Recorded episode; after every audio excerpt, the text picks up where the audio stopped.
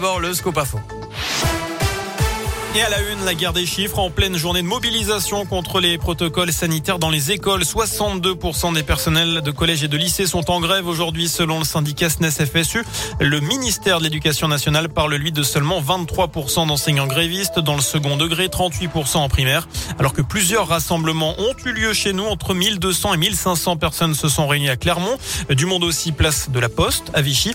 Et parmi tous ces manifestants, il y a Séverine, professeure en lycée professionnel. Moi, je suis venue aujourd'hui parce que euh, je veux montrer mon ras-le-bol des ordres et contre-ordres d'un ministre qui n'écoute absolument pas ce qu'on a à dire, qui décide avec euh, ses hauts fonctionnaires, j'imagine, tout tout seul.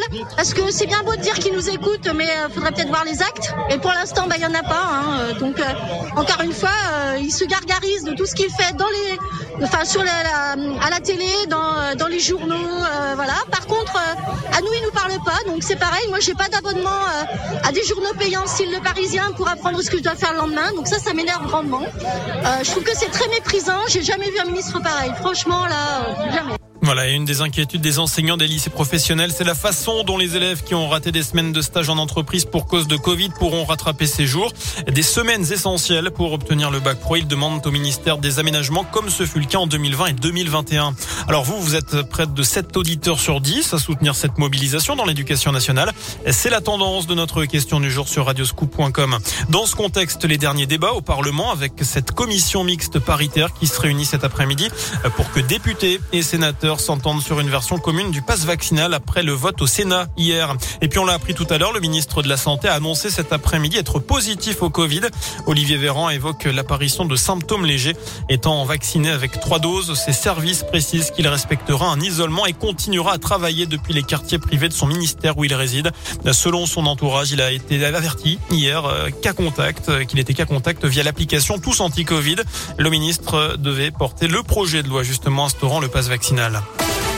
Une bonne nouvelle tout de même pour l'emploi Clermont. 200 jobs pourraient être créés sur le site de l'ancienne sucrerie de Bourdon d'ici deux ans. Elle avait été fermée en 2019. D'après la montagne, le groupe Crystal Union eh bien, serait en discussion avancée pour la reprise du site avec sept porteurs de projets. Le parquet de Paris requiert un non-lieu pour le ministre de l'Intérieur. Il était accusé par une femme de viol, d'harcèlement sexuel et d'abus de confiance depuis 2017. Enfin, on termine avec euh, du sport, du foot.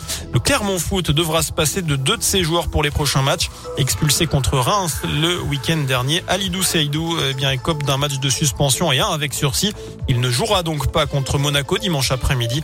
Pierre Ivamel, lui, manquera aussi ce match pour une accumulation de cartons jaunes. Voilà pour l'essentiel de l'actualité. Excellente fin de journée.